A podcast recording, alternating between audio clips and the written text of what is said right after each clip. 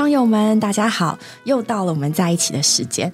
雨珍，我跟你说，我今天一定要跟你讲一个。最近很有趣的事情，想听想听。OK，好，事情是这样子的，就是我们吃最近有一次出外相调，然后在用餐的时间，我们就跟一个平常不太熟的学弟同桌，就是同桌一个长桌嘛，很多人，然后因为大家就聊天，那学弟刚好坐在我们附近，然后我就听他讲了一个很有趣，我我觉得啦蛮有趣的东西。这学弟呢，他是他蛮跨科系的，他念过数学，念过生物，然后现在在念经济。好，OK。他又说他大学的时候啊，就是在生科系，然后生科系的同学做什么呢？就学了一些生物的东西，就是有了三两三就想上梁山。有一次，那个学弟有一个同学，他就是逛宠物店，然后那一阵子蜘蛛人的电影非常红，然后在宠物店他就看到那个毛蜘蛛，那毛蜘蛛好像不止出现在蜘蛛人里面，还有小鬼当家有出现过，对，就是。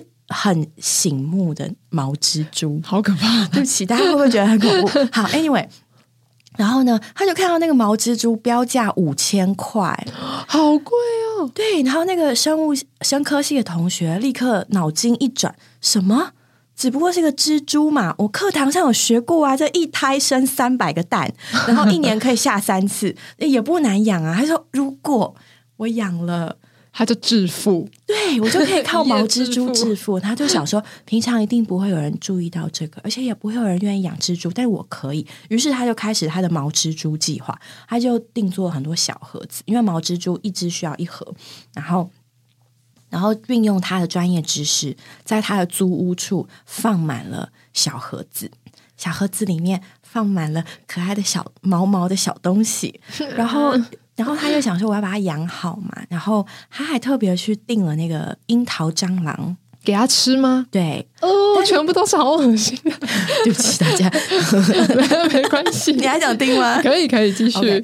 然后就花了一番功夫，虽然说没有花，就是樱桃蟑螂一只一块钱，但是不是每一只每一天都会吃到一只蟑螂，所以其实他就这样养养养养了一阵子。然后后来有一天，那个这个同学感觉非常有动物园，他就捡了一只流浪猫，想说我要安置它几天，照顾它一下，然后再把它送送走什么的。然后他就捡了一只流浪猫回家安置。结果隔天呢，我那个学弟接到那个同学十万火急的电话，快来救我！原来那只流浪猫在他的家里。东跳西蹦的，那你看满墙的蜘蛛，对一只猫来说是不是一件很诱人的事情呢？没错。于是那个猫咪就在他去上课的时候，砰砰砰砰。所以我那学弟就是火急火燎的赶到他同学家的时候，根本就没有什么什么五，你就看满地的五千块，你爬来爬去，而且毛蜘蛛的动作好快，然后他们根本抓不了，他们只能拿。扫把拼命的打，拼命的打，打一只算一只那种，赶快不要让它危害我的邻居。嗯，应该有收到投诉吧？然后呢，但是没有全部都毁掉，它是毁掉了相当的部分。然后就让那同学也蛮受挫折的，就 我可怜的小东西们，小蜘蛛们。对，但不止不止这样，就过了一阵子。然后蜘蛛差不多大到可以去那个可以去卖了，然后这个同学就很开心的看啊，我这养的真好，我专业的，他就去找那个宠物店老板跟他说，有些哎，我这里有很多货，我可以提供你长久稳定的货源，你看，你还可以降价出售。然后岂知那个老板看着这个同学，哎，他就说，同学啊。你知道为什么毛蜘蛛一只可以卖五千块吗？因为它根本就没有人要买呀！这个东西是有价无市，嗯，我一只都不能要。你看我一只放到现在，有人来买吗？天哪，晴天霹雳！然后所以那那个那个同学他就我不知道后来怎么解决，但他挺呕的，因为他也花了一点代价，对。那那千千万万的毛蜘蛛怎么办？他们好像用比较人道的方法，毕竟是生科系的同学吧，好像打针还干嘛的，就是把他们都解决掉。哦，对，但我学弟也没有跟我讲后来，他就说，嗯，他也不想知道后来怎么样。那个同学那个沮丧的样子，他真的 好可怜哦。猫蜘蛛的故事讲完了。猫蜘蛛，我觉得好，虽然听起来过程那个有有有点画面了，就蜘蛛满地爬什么的。对啊，好可怕，恐怖哈。但真的是下次先调查清楚啦。这个故事告诉我们。对呀，好，其实我们今天想要跟各位聊聊是跟朋友有关的话题。嗯，那朋友是什么呢？大家会有不同的定义，但是像刚刚。我跟雨珍分享的这个小故事，它其实就是你在生活中有一些有趣的事情发生，然后你就很自然的觉得，哎，这件事情我一定要跟某某人讲。对，虽然我觉得他可能雨珍可能不一定喜欢蜘蛛，但是我觉得他 好笑，好笑哦，好白痴哦，我要跟雨珍说。虽然我们都是就是呃，比如说我们。生活圈重叠可能是教会生活，嗯，可是这不并不代表我们不会有其他的话题。然后我们也有很多生活中有趣的事情可以分享，或者说，其实我们在一起的时候就是很享受彼此的时间。对，有时候讲一些好像有点笨笨蠢蠢的，对，但是我们很快乐，嗯，我们享受彼此的同在，嗯。那今天这一集的主题，其实我们是要延续之前所讲的如何与朋友分手。好，在前面我们跟大家讲了这个跟朋友之间快乐的相处，然后，但是我们接着会想要回答一些窗友们的问题，因为蛮出乎我们意料的。这一集播出之后，我们收到不少的私讯或者是留言，他们都遇到跟朋友相处有关的问题，所以在这一集我们要继续的来讲如何与朋友分手，以及我们如何享受跟朋友在一起的时间。对，真的收到蛮多的，就对于朋友这个话题，好像蛮有兴趣的。尤其我们讲的又不是说哦，怎么样交到更多朋友，我们是在讲与朋友分手。看来其实大家的生活中，嗯，多多少少也面临这样的问题。那朋友有，我们之前也提到有很多种嘛，有核心的，有你圈圈外面一点点的，然后或者是只会打招呼的朋友，就是你心里很清楚他是哪一种朋友嘛。对，那其实有些人蛮多的问题，就是他们在意的朋友，但是相处起来却发生了一些问题，那该怎么办呢？嗯，我们从上一集知道，就是朋友对我们的重要，那好的朋友是可以一起往前发展的。当然，在发展的过程中，好的发展的过程中。偶尔难免会遇到一些个性不合啊、价值观不同啊等等的问题。那这时候我们应该要怎么样处理，才能让这段关系更往前呢？这个问题的原文是：与我最亲近的五个人成了最伤害我的人，或是我不知不觉之间伤害了他们，彼此承受的太大了，怎么办？嗯，我想提这个问题的人，最近一定是遇到了某些事情。那对于你的遭遇，我们并没有身在其中，所以其实无法智慧。但是或许也，我们可以试着把这个问题厘清一下。第一个就是，嗯，很显然的，提出这个问题的人，在这段友情的关系当中受伤了。那么。我们与我们所在意的关系、所亲近的人之间受伤了，我们该怎么办呢？我首先觉得想要理清的就是，第一呢，我们也许可以把焦点先放在关系上面，而不是放在那个人上面。当我们一直很专注那一个人、两个人，特别是那一位，我们的。我们的注意力、我们的感觉，全部都在他的反应上。可是事实上，人跟人啊，你跟他不仅是他，其实呢，我们要关注的是我们和他的关系。不论这个人是好是坏，也许对别人来说，哦，他是一个很好的朋友，但是事实上是他现在可能伤害了你。所以，我们应该把重点放在我跟他之间的关系。可能现阶段不是那么合适，那并不代表我跟他，他就是个不好的人，也并不代表我就是一个不好的人。他可能做错了，我也可能做错了。但是重点是，如果我把焦点放在关系上，那我可以先告诉自己说，现在这个关系让我觉得受伤了，让我觉得不舒服了，不适合持续了。通常会提这个问题的人，我我觉得啦，应该心思是比较细腻的。比较多感的，那有的时候别人不一定可以完全的接住我们所有的感受，因为人际关系这就像一个互动的，一个球打过去，对方打过来，有的时候我们会漏接，有的时候我们会挥棒落空，有的时候我们会打错方向，有的时候就不小心没看到。所以呢，在这个关系的里面，我们可以稍微给自己一点转圜的余地，就是我不要先去想他有多不好，他做了什么，或者是是不是我做错了什么才招招致这样的结果。我可以先把它想成，在这个关系中，我们双方现阶段可能不是都准备好互相接球的。那先这样想呢，也许我们就可以退一步。那现阶段，我是不是应该与这个关系保持距离呢？或者是我要怎么来处理这段关系？对我也是这样觉得。其实有时候，我觉得和朋友不愉快的时候，或者是你受伤的时候。其实更去往那个伤口戳，好像更痛，就那个淤青这样戳下去，好像不会把这段关系带得更好去。所以，就我自己的一些小小的经验，我常常是需要冷静一下，嗯，就是反而越想会越走不出去，然后就觉得哈，算了算了，还是这个朋友就不要了。但是事后冷静下来，又觉得。真的是这样吗？搞不好是中间发生什么误会等等。我觉得有时候常常在气头上的时候，或者是在那个关系里面觉得逃不出来的时候，都会做出一些误判。我自己啦，或者说懒得处理，我有时候就会讲。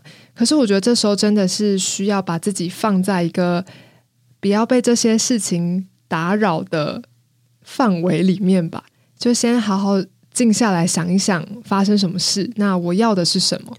有些人是喜欢摊牌的，就是我要去直视这段关系，然后并且把它讲开。那有些人是想要自己静一静，然后再慢慢来处理。我觉得都可以看你们自己的感觉，然后想到一个最，就是寻求到一个自己最合适的方式。对，那我我自己是习惯先冷静一下，先远离这段关系。那我觉得，其实时间是主最好的仆人。这个时间过去之后，有一些答案会慢慢的显明出来。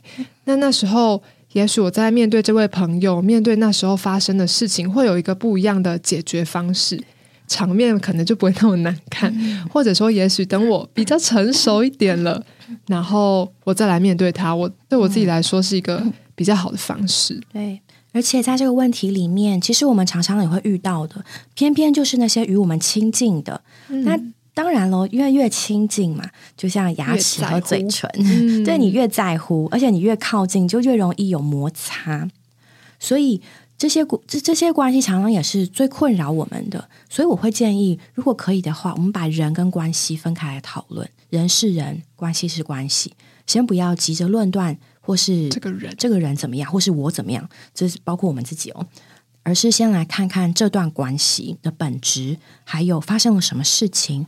刚刚雨生给我们非常好的建议，我觉得如果我们可以自己先冷静下来，能够去想一想，到底发生了什么事情。这件事情，如果我自己只是在一个感受里面一头热，一头难过。那其实就是很乱嘛，我们的心很乱，对什么事情可能反应都是都是糊成一团。但是如果我可以稍微静一静，去想一想，去去抽丝剥茧，去梳理一下，其实很多心理治疗，他在做的就是这件事情，他帮助你把一团乱的东西慢慢慢慢的梳理整齐，然后你就发现那个乱糟糟的毛线球梳理整齐之后，它就可以织成一个美丽的围巾。嗯，之前也有呃听众分享过。呃，应该说来宾分享过，他在很混乱的感情里面，他就用书写的方式让自己冷静下来，让自己慢慢慢慢的疗愈他心中的伤口。所以我觉得，嗯，可以说或者是可以写下来，都是很好的方式。首先就是让我们里面那个乱如麻的感觉能够被理清楚。然后呢，这一段的过程，它其实就是刚刚雨珍讲的那个冷静。暂停的时间，好让我能够准备好去面对这个关系。那如果我梳理整理了一下，发现我现在还不太够成熟，能够能够能够处理这样的关系，那也许就是说我需要更多的时间。那这意思并不是说他是个坏人，伤害我，可恶，或者是啊我好脆弱，我好可怜，我是被害者。先不要有这双方的想法，而是先告诉自己说，对。这个关系现在不是我能够 handle 的。也许等我长大一点吧，也许过一段时间，也许等我成熟。然后对于这样亲近的人，嗯，通常会这样讲，应该已经撇开了那种，比如说血缘关系，或者是呃夫妻关系。我们我们现在讲的是友情嘛，嗯，所以朋友你是可以慢慢慢慢的来拉开那个距离。我讲一个我高中的故事好了，我高中有一个很喜欢、很要好的同伴。那时候有一阵子，我们根本就无话不谈，整天会想要黏在一起。可是后来我听，就是听别人讲了一些他的事情，然后我很我觉得很丢脸，因为那时候我没有什么分辨力，然后我就全盘接受，就觉得哈，他怎么可以这样？他真的不好，然后就开始对他心里面就有一个疙瘩，然后不知不觉就影响到我跟他的关系。那别人当然知道，哎，你里面有有故事，你就无法坦然的面对他，然后。所以就让我们的关系生变了。那这个原因其实是在我。那我那时候就很不成熟，所以就只能任由这件事情发展，然后任由我们两个关系就破裂。嗯。那可是到了很多年之后，我们都上了大学。那很感谢主的是，因为我们都还在过教会生活。那主也让我们因为神圣生命的长大，慢慢慢慢就去去想起，诶，当初发生了什么事情，然后我应该怎么面对。我要怎么跟他和好？那主就带我们两个再重新和好。然后，嗯，长大了当然不是像小时候那两个小女生手牵手一黏在一起那种。可是里面那个疙瘩会随着我生命的长大，然后我自己里面那些错误的情形会被主对付掉。很明显的，在这个故事里面，是我对不起对方。我我觉得我可能就是伤害对方那个人，但是觉得很感谢主，因为我们还有。一个不一样的生命，有个主耶稣在我们中间做和平的连锁，而且有时间，然后还让我们能够有重归于好的机会。对，这样真的很好哎。嗯，我觉得就是需要一段距离，你们两个最舒适的距离。也许长大比较不会想要像以前那样整天黏在一起了。那时候觉得那时候是最好的距离，但现在这个。你们两个在主面前都经过了一些事情，然后寻求过，然后再出发。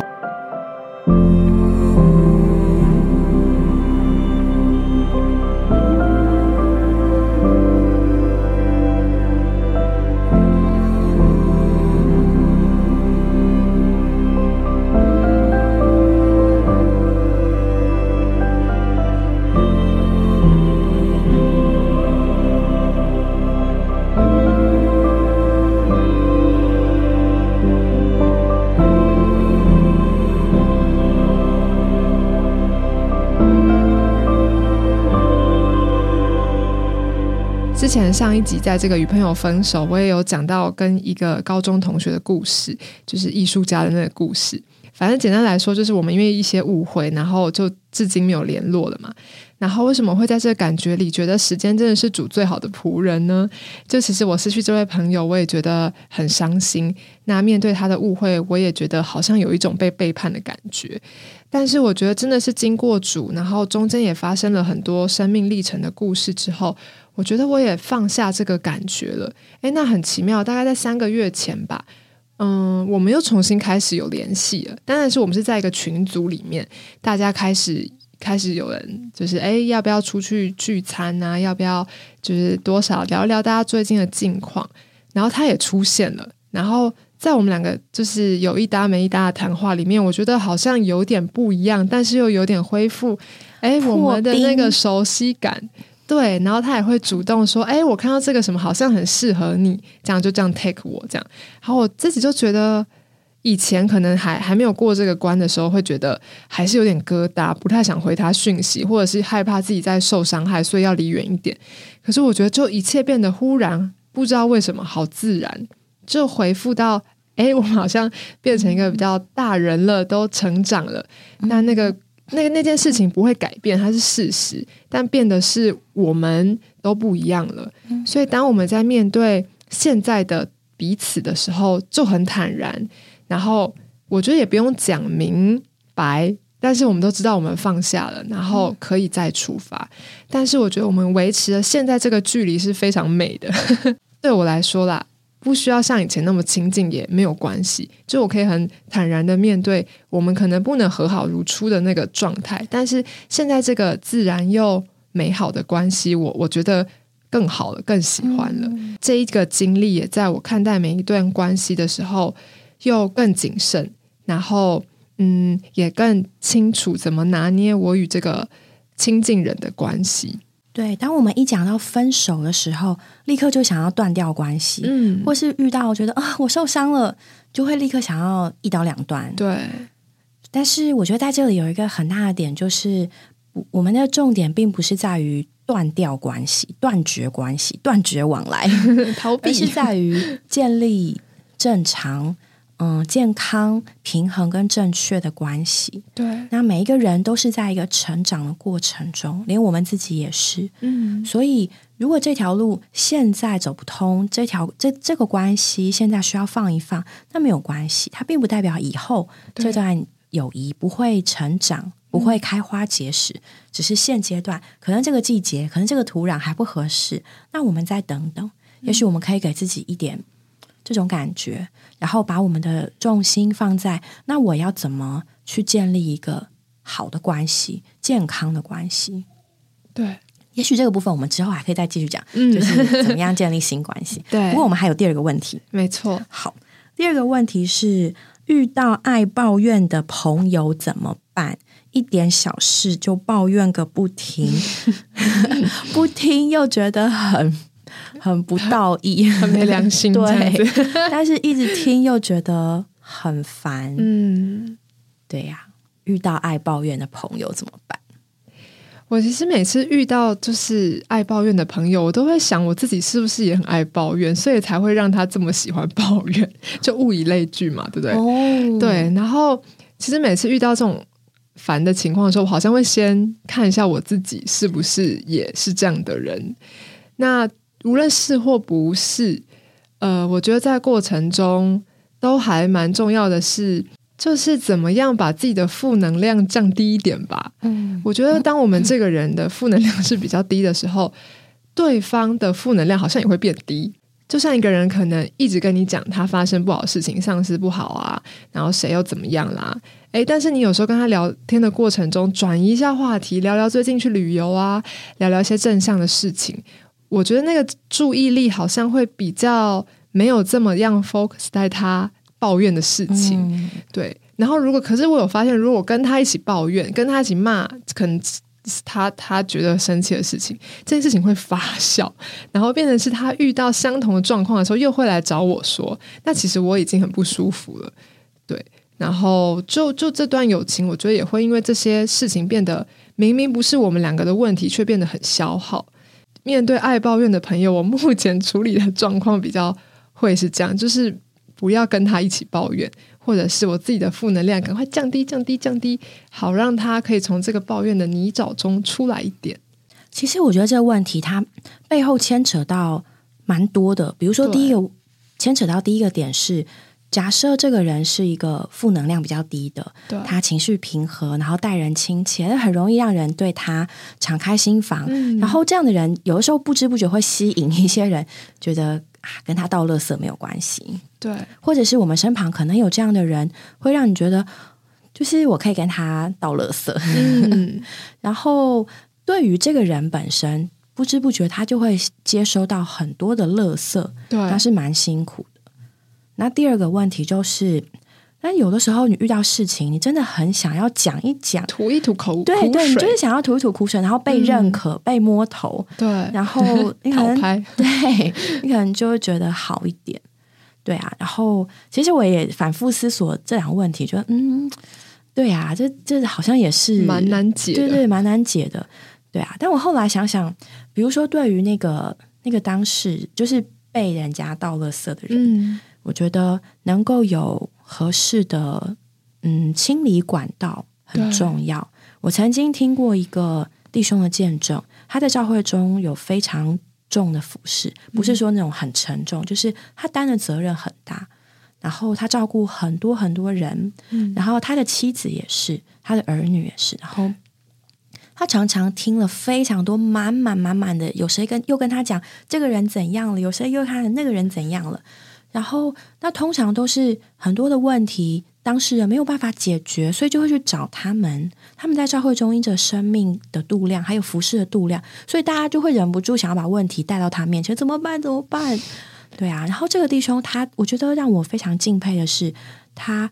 他很喜乐，然后他有个秘诀，他说他把这一切都倒给主耶稣。哇！他说所有的垃圾往我身上的时候，我就往上倒，往上倒。我只要不要让这些东西留在我这里，它就不会发臭发酵。我要就是他就借着祷告，把所有人家告诉他的负能量、垃圾、情绪、问题、难处，通通祷告给他的主耶稣。我觉得这是对于接受人家抱怨的人一个很好的。出路对，就是当他真的正在跟我讲的时候，我不要急着去回应，急着去肯定或否定，我先在里面祷告，把这些祷告给主，把这些告诉主，然后为那个跟我抱怨的人祷告。嗯，我觉得这是需要一点生命的度量，真的很需要。但是，但是它是一个。感觉它是一个很好的方式，哎，嗯，我有试试看过，我觉得嗯，好像是真的。然后有的时候主耶稣就会在里面给我们一点感觉，适时的说一点话。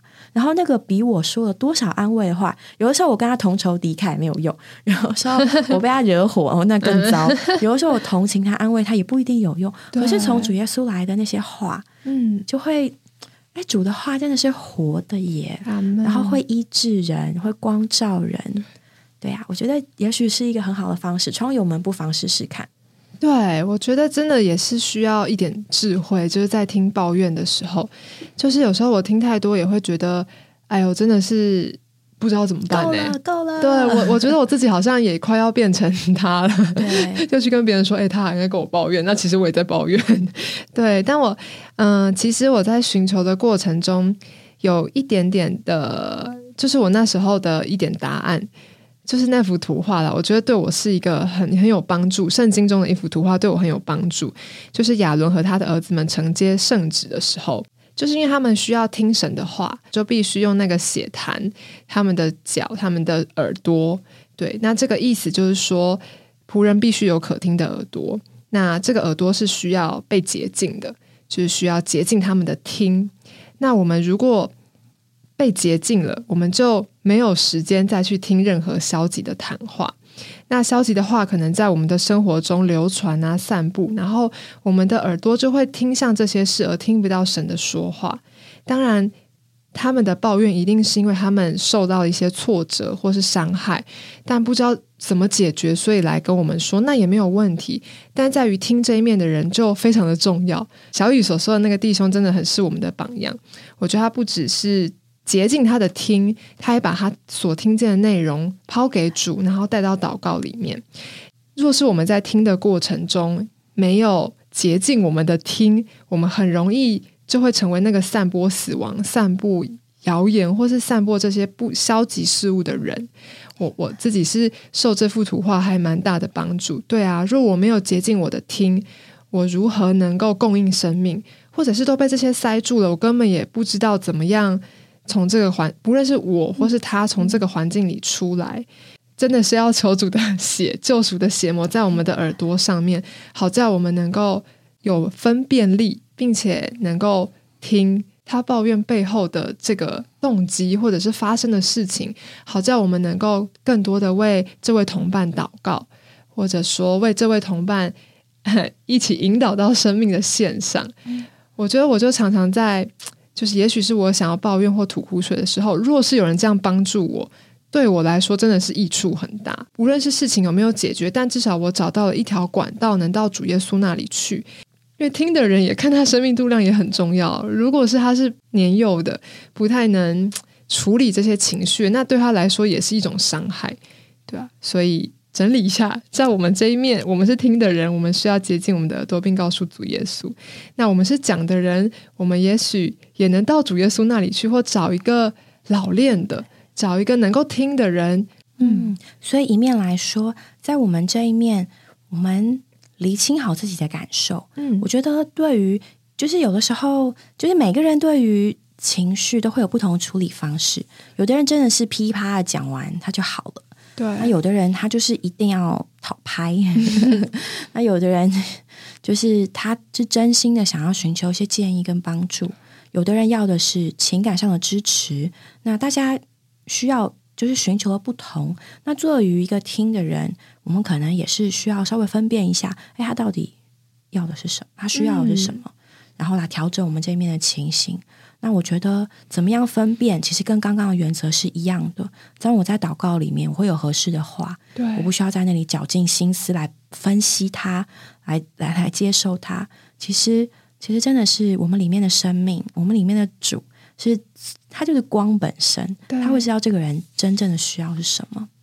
然后另一面，对于说的人，我相信大家会去想要讲。那对于关心你的人，他会想要知道你的近况。他会真的想要和你一起往前，所以当你真的很想要抱怨的时候，也可以想想，我我这个抱怨我要的到底是什么？对 对，如果你对于一个真心爱你的人、关切你的人，然后你只是一味的向他倾倒你的难处，那我觉得其实也是很消耗你跟他的关系的。对，甚至是嗯，或者是你对一个不相干的人。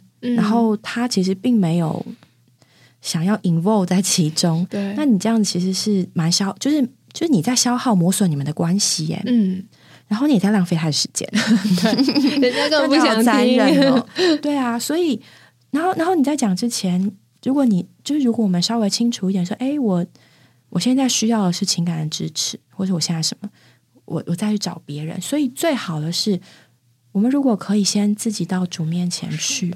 处理我的那个感觉，其实对于一个基督徒来说，最好最好的还是我们先把这些事情都告诉主。那如果你觉得告诉主了之后还没有办法平复你里面的感觉，你可以再问问主说：“哎，那我可以找谁呢？”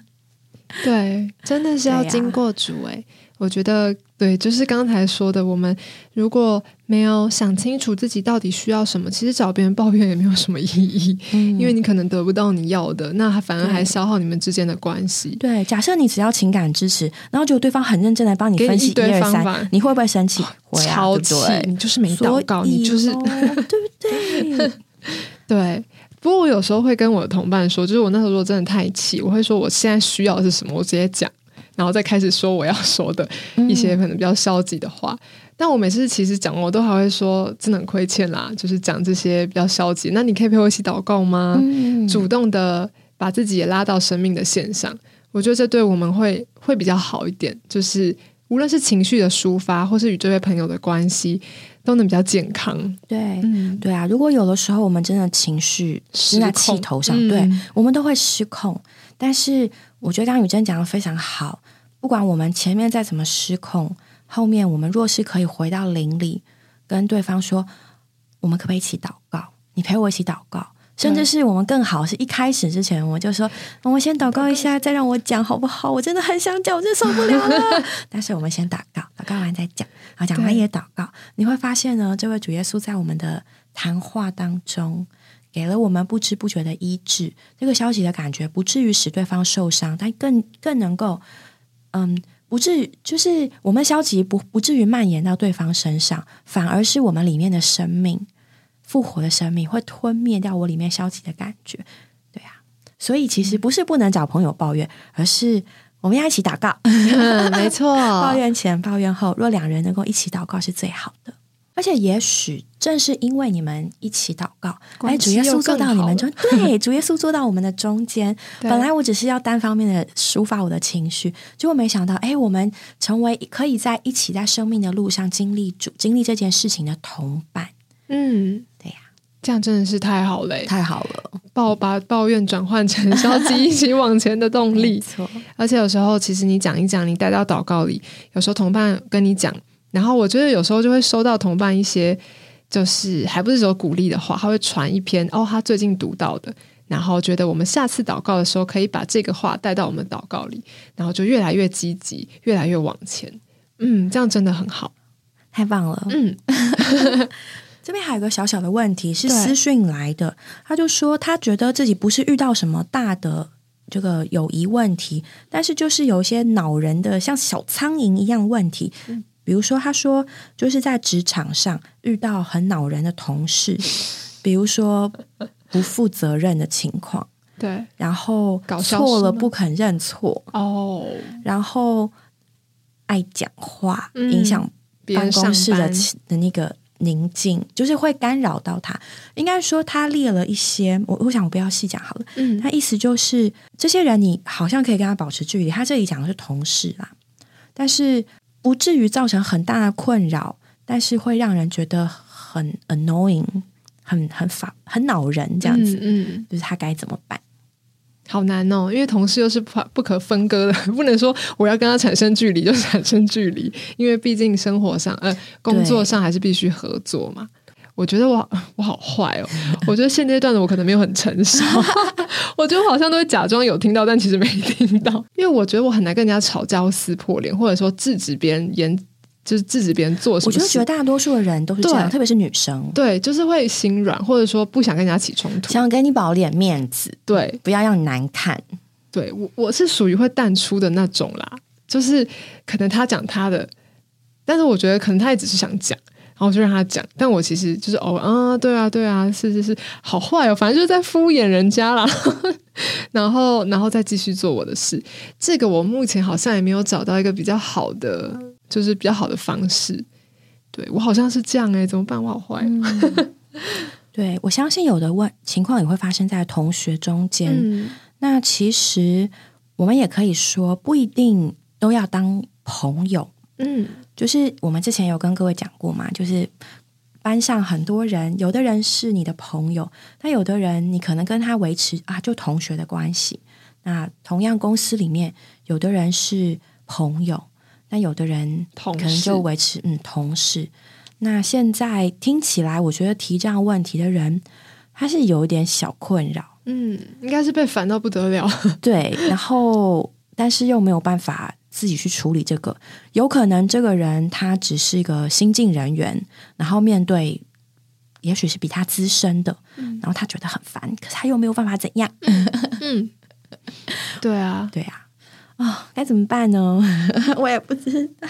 我讲个阴然面的好了，大家可能都可以预料到，一个阴然面的回答就是，嗯，我们可以在情绪冷静的时候，然后不带有怒气的跟对方说：“哎，这里有问题哦，你要不要改一下？”他如果不认错，那那是他的问题。可是我可以坦然真诚的告诉他说：“哎，这里做错了。”嗯然后我讲了，我我我就我就放手，因为目前听起来这个不是对这个这个提问的人可能不是主主管吧，嗯主管就可以直接骂了。说的也是，对啊，那应该是可能搞不好还是底下的部署，嗯嗯，要怎么拿捏或是怎么讲，就是嗯，我觉得啦，作为一个基督徒，我们还是真诚，对，也许需要很多很多的祷告和很多很多的准备，但是求主给我们有恩典，能够很真诚的就事论事。即使这个人惹我们很厌烦，但是当我们遇到事情的时候，最好的还是能够在当下就事论事的反应。然后，当然有一些书本会建议说，我们与其指责对方的错处，倒不如提供一个正面的建议，比如说。可以告诉对方说，下次你要不要试试看这个方式比较、比较不会出错，或者是帮对方找台阶，说，哎，呃，某某，你是不是，哎，这里好像漏掉了，你辛苦喽，最近比较累吼，那这里要不要改一下？哦，谢谢哦。然后或者是，或是跟跟在聊天的同事说，哎，你们要不要去小会会议室聊？那边有吃的或喝的。嗯我说，哎，茶水间有吃的，你们可以去那里聊，可以去那里聊，诸如此类。哦，但是我相信，因为我们在当下情绪受了一点影响，波就动很难会能够这样的反应，真的是很难呐、哎，我有看过一个我自己觉得还算 OK 的方式吧，就是呃，是我的前辈同事他处理的方式，反正就是也是可能太吵了。然后大家一直在叽里呱啦，然后真的打扰大家休息，因为工作累了要休息。他不会正面的直接跟你说，或直接去破口大骂，他是用讯息的方式，就 take 说，哎，不好意思，我要休息，提出他的诉求或者他的需要，然后告诉大家说，这个时间呢，我们能不能就是小声一点？那因为我等一下还有什么事情要处理，可以麻烦你们体谅一下我，那我需要休息。然后大家就懂了，但也没有不舒服，因为他没有正面把他情绪丢给你，他其实用讯息，我觉得就消，就是打折一半，就是没有那个直接的冲突。我就觉得，哎，方法还其实蛮有智慧的，就是别人也知道啊，我打扰到你了，那你也可以适时的说，我真的是需要休息，因为我有什么事情要处理，也没有他的文字也没有任何的情绪或责备的意思，他就是把他的诉求告诉大家，好成熟啊。也是跨出一步，不会觉得你在骂人家，但是又折中的方式。嗯，所以简单来说，我们真的可以就事论事。对，就像一开始的问题，不合适的关系，不合适的什么，我们先不要把矛头对准的人，而是先对准这个事情、这个关系，然后我要怎么去处理这个关系，我要怎么去处理这个事件，这样我们应该会能够比较平和的来面对。对，对啊，也正是因为这许许多多为难。或者是很复杂，才让我们有更多可以经历主、接触主、问问主的机会。嗯，对啊，这都是我们很好经过主的机会，也是更认识自己的机会。所以在面对这些事情的时候，不要逃避，我觉得可以好好到主面前有点寻求，他会带领我们与我们同在，在这些与朋友相关的这个问题中找到答案。愿你们还是要喜乐，还是有很多能够带我们往前的朋友。嗯，亚里士多德说过一句话，他说：“亚里士多德曾经说过，结交朋友只在一念之间，但友谊却是一个慢慢成熟的果实。”所以意思是我们是需要一点时间，需要点春夏秋冬，冬暖夏凉，下雨天、刮风天、打雷，对，甚至冰雹，来使我们之间友谊的果实能够成熟。然后这一切经历的过程中，我们有这位主耶稣，愿神祝福各位窗友。嗯，我们就到这里喽，谢谢你们的来呃来讯，还有提问，可以继续提问哦，我们都很乐意 为你们，嗯，应该说分享我们的感觉。对，不一定能够回答全部啦，但是对，很开心能够跟你们互动，像很多位在过程中，但大家一起往前。好，谢谢各位窗友，我们下次再会喽，好，拜拜。